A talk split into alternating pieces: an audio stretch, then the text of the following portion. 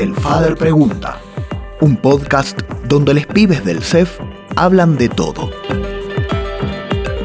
En esta segunda edición del ciclo de charlas, El Father Pregunta, hablamos sobre las vivencias y la situación de los jóvenes trans con Gio, cofundador del Movimiento de Juventudes Trans.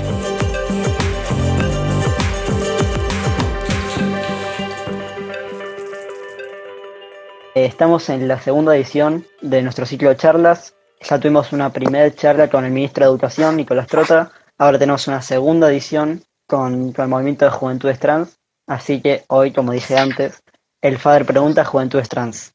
Nuestro invitado Gio, no sé si te quieres presentar de vuelta. Hola, ahora que se escucha, eh, me presento, soy Gio, tengo 18, y soy uno de los integrantes y cofundadores del movimiento de Juventudes Trans. Y nada, eso, estamos súper contentos de estar en este espacio que proponen. Para empezar, antes de, hacer preguntas un poco más específicas, yo me presenté, soy Ciro, estudiante de Tinto. Primero, saber si querés explicar más o menos qué es el movimiento de Juventudes Trans, qué hacen y todo eso. De una. El movimiento somos un grupo de personas ahora en la actualidad, creo que somos alrededor de 12, no somos muchísimos. El movimiento nació por la necesidad que sentíamos de habitar nuestro propio espacio de militancia, porque nadie hablaba de, de las adolescencias trans, o sí, pero desde un lugar no en carne propia, digamos, y mm, movimientos hay eh, agrupaciones que hablan de las infancias libres, de, las infancias trans, hay mucho movimiento de, trabas en nuestro país, que ya son adultas, pero no había, no encontrábamos un espacio de representación adolescente o juvenil, así que un día nos juntamos en lo de Feliciano, otro compañero con el que lo fundamos, y Félix, y nos propusimos empezar a difundir información básica sobre la ley, sobre cuestiones de acceso a la salud, acceso a, mm, a derechos en, en el colegio, en las universidades, y todo empezó a crecer y empezamos a, a trasladar esa información que mayoritariamente estaba en Instagram, la empezamos a trasladar a talleres que nos proponían en escuelas, en centros culturales, en espacios de formación docente, en espacios de salud pública, salud privada también. Y bueno, formamos de cierta forma o informamos cubrimos una cierta falta de información que existe tanto en los pibes de, nuestra edad y en los profesionales que nos lo permiten. Claro, y ya explicaste bien, más que nada qué se encarga el movimiento, que es como intentar romper un poco con la desinformación que hay sobre juventudes trans o adolescencias en general. Y justamente por eso te quería preguntar, más sabiendo que, hay muchos y muchas estudiantes en, en el FADER y en otras escuelas que puedan estar interesados, ¿qué puede hacer alguna persona para intentar empezar a militar, sea con ustedes o en cualquier otro espacio que sientan conveniente? Tipo, si están aceptando más gente para participar y todo eso. Yo creo que como grupo no sé, mm, no es como que tenemos la, iniciativa de que dijimos, bueno, abramos una convocatoria para toda la gente que quiera sumarse, porque nunca no, no nos surgió pero creo que tampoco las puertas no están cerradas, digamos. Hubo un compañero, Ale, que nos conocía, creo que también de redes, y en un momento nos contactó y nos dijo que él le interesaba sumarse y le interesaba eh, aportar lo que él tenía al movimiento, y lo charlamos entre todos, y obvio se sumó.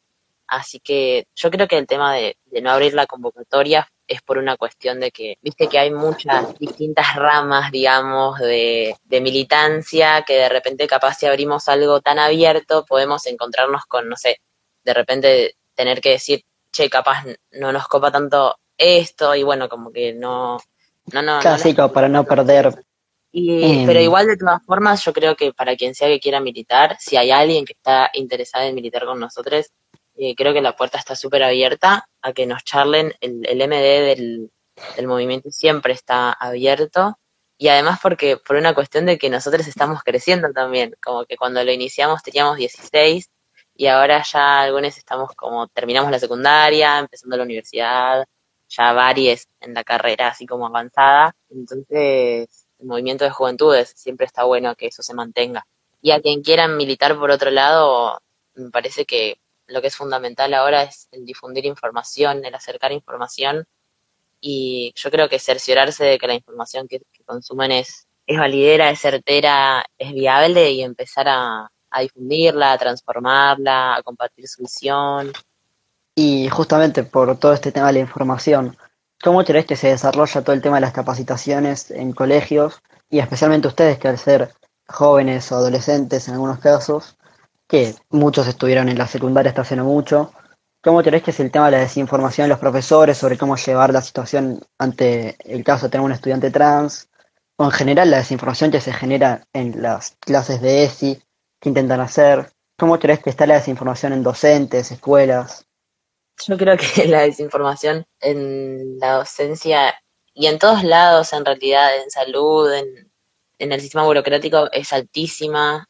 Yo en este momento ya terminé el colegio, pero me acuerdo que cuando iba y le conté a una profesora quién era, ni siquiera entendía a qué se refería el término trans, por ejemplo, lo cual es un montón.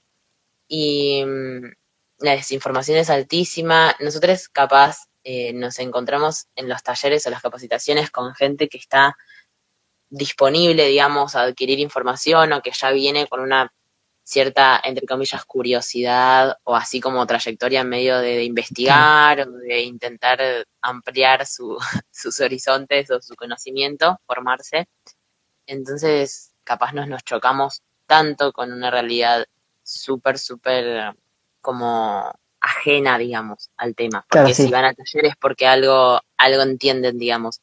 Pero sabemos por experiencias propias, digamos, que la desinformación es altísima y siempre la desinformación hace que se genere una especie de maltrato, digamos. La gente trata muy hostilmente lo que no entiende, lo que no conoce. Entonces, muchas personas se comportan así como medio hostiles por esta razón, por la desinformación, digamos. Y justamente en base a lo que planteas de que si viene en una capacitación, en un taller, lo más probable es que si es opcional, vayan las personas que como mínimo tengan la intención de, no sé si de mejorar, sino de informarse un poco más al respecto, que vaya gente más predispuesta, justamente. ¿No te parece? Imagino que sí, pero para ver qué onda, que debería hacerse un control más estricto de las supuestas informaciones, supuestas charlas de ESI, que no solo se hace a los estudiantes, probablemente siempre con fallas o, cosas importantes que mejorar, ¿no te parece que hay una falta de capacitación hacia los docentes, el personal docente, directivos, en general, como una capacitación más estructural y que no dependa solamente de, gente como ustedes que quiera proponerse para mejorar todo esto, sino algo más, más estructural y más que venga del gobierno? Sí, completamente. Lo que sucede mucho es que en los papeles, en la ley, digamos, la ESI es como que tiene que transcurrir, tiene que abarcar toda la currícula, digamos, todas las materias, no es solamente en tercero o cuarto año. Se tiene que ver en biología, en matemática, o sea, todo tiene que tener condimento de ESI, por así decirlo, porque es muy abarcativa. Eh, está el tema de la sexualidad, está el tema del cuidado, del conocimiento, del deseo, de un montón de cosas que no se llegan ni a ver un 5% en las secundarias argentinas actuales. Claro. Y sí estamos por completo de acuerdo en que tendría que haber una formación hacia los docentes, no solo por el bien de sus estudiantes, sino también porque esas personas están formando seres, digamos, adultos íntegros y se van a relacionar con el resto del mundo. Entonces, sin darse cuenta, desde la desinformación están siendo un ejemplo que no está muy bueno, digamos. Eso siempre es, es responsabilidad del Estado, digamos. Eso que no está presente, no es tema de, los docentes, digamos. Claro, sí, también no caer en que es solamente una responsabilidad absoluta de los docentes, sino de, un Estado, de un gobierno ausente, ¿no? Y además, en base a lo que decías, de que esos docentes, no solo por un posible maltrato que, que deriven la desinformación hacia sus estudiantes, sino que no dejan de ser personas que componen la sociedad y que, y que probablemente muchos de estos docentes nunca tuvieron ningún tipo de acceso a la información, sea por elección o por falta en sí. Eh, como que hay una, una ausencia, no sé si intencional o, o negligente en general de, del gobierno, e incluso más en, en nuestra situación, que capaz como estudiantes de capital tengamos una de las leyes más aplicadas en, todo el país. Y como esta necesidad también de federalizar la ESI y tenemos a todo, bueno, acá en la capital tenemos todos estos flyers que te explican cómo se hace esto, si hay que sea un acceso más, más real, más, sí, más tangible, que llegue a todos lados y no solo a algunas escuelas que decidan hacerlo. Sí, por completo. Yo eh, el tema de, de, la docencia lo vivo en, en, carne propia porque ambos mis padres son los dos docentes y he convivido eternamente con la escuela y el sistema educativo súper así cercano. Y hay docentes por el tema de formación se niegan a dar ese y, y las, la escuela, la institución se los permite. Y hay otros momentos en los que el, el, estudiantado, digamos, el grupo pide más información. Me acuerdo que había sucedido con el tema, cuando salió todo este tema de, de la campaña eh, del aborto, creo que en 2018, que los pibes se, sí. tipo, morían por info, por data, la, la escuela no lo habilitaba, digamos. Ha sucedido en muchos casos acá en Merlo, en el oeste, en Moreno, que la escuela no habilitaba porque la familia no lo bancaba, digamos, no aceptaba que esté esa bajada de línea desde la institución, digamos. Entonces es un tema muy transversal, un problema muy transversal.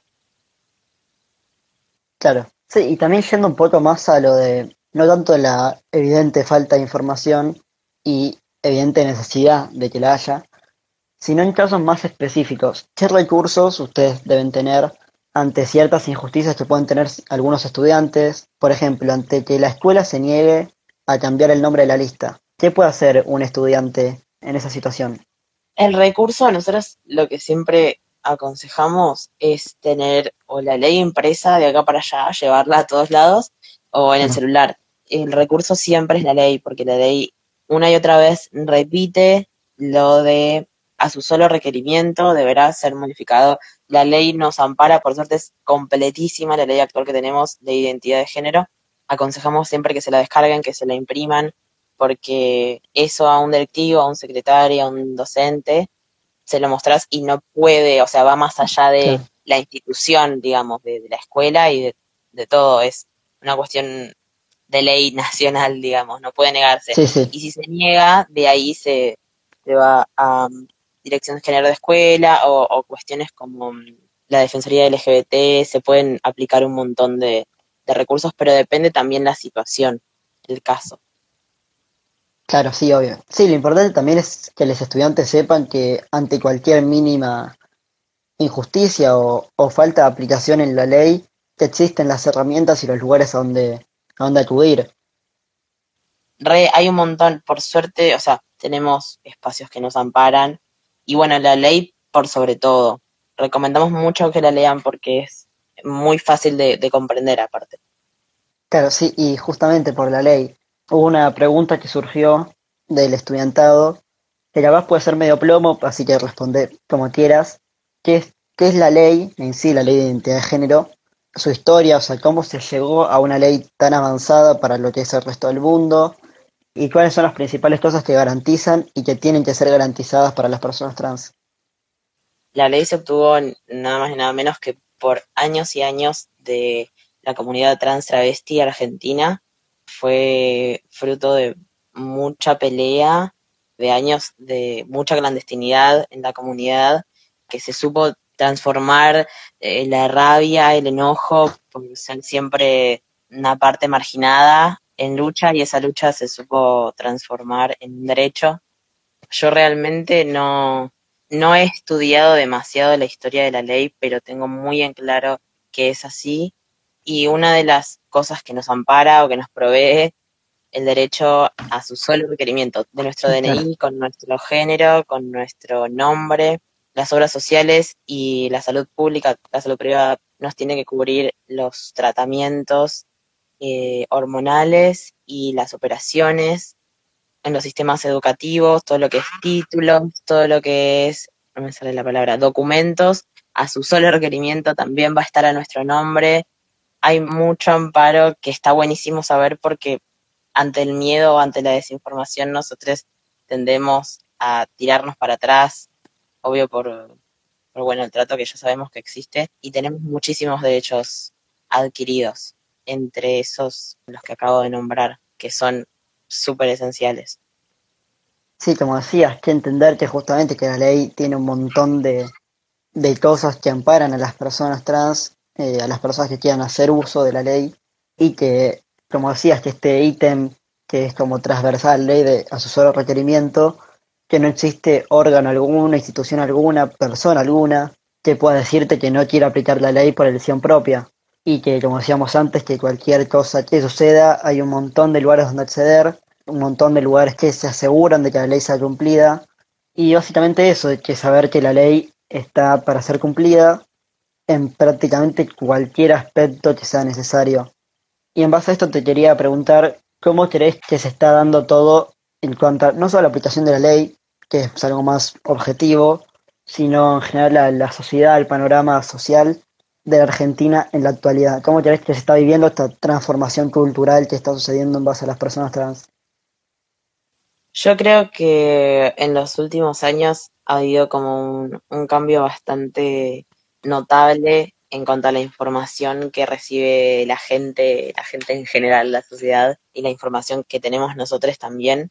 Creo que estamos muchísimo mejor de lo que estábamos antes, de lo que era, no sé, cinco años antes, diez años antes. Capaz suena muy boludo, pero realmente para el sentido común de la gente de, el programa, no sé si se acuerdan, el programa creo que era 100 días para enamorarse, algo así, en el que hubo por primera vez a las 10 de la noche en una telenovela argentina un varón trans, con todo lo que eso significa, la gente de repente empezó a conocer o vio algo que no sabía que existía y empezó a preguntarse y empezó a, más allá de que podemos discutir que le dieron el papel a una mujer cis y todo lo que sea, fue algo que al menos siento que en nuestra generación fue un montón porque la gente se empezó a hacer preguntas. Y me parece que poco a poco como que va viendo más, más gente, más personas que están dispuestas a adquirir más información, a entender, a, a conocer, a, amalgamarse. No quiero decir la palabra aceptar porque no me gusta demasiado, porque no hay que aceptar nada. No hay nada que puedas negar a informarse, me parece, más que nada. Y creo que toda la hostilidad, exceptuando los casos que realmente hay gente que es bastante, perdón por la palabra, pero forra, esos casos, realmente muchos de los malentendidos vienen de la desinformación. Y creo que hay mucha gente ahora intentando informarse, lo que me parece genial. Lo vemos mucho en los talleres. Claro, sí, que es más que nada lo que tiene que suceder, que el cambio no va a ser de un día para otro en cuanto a la, evolución, por decirlo de alguna forma, a nivel social, pero que por demás que la gente esté predispuesta a aprender, a informarse, ya te habla de un cambio significativo.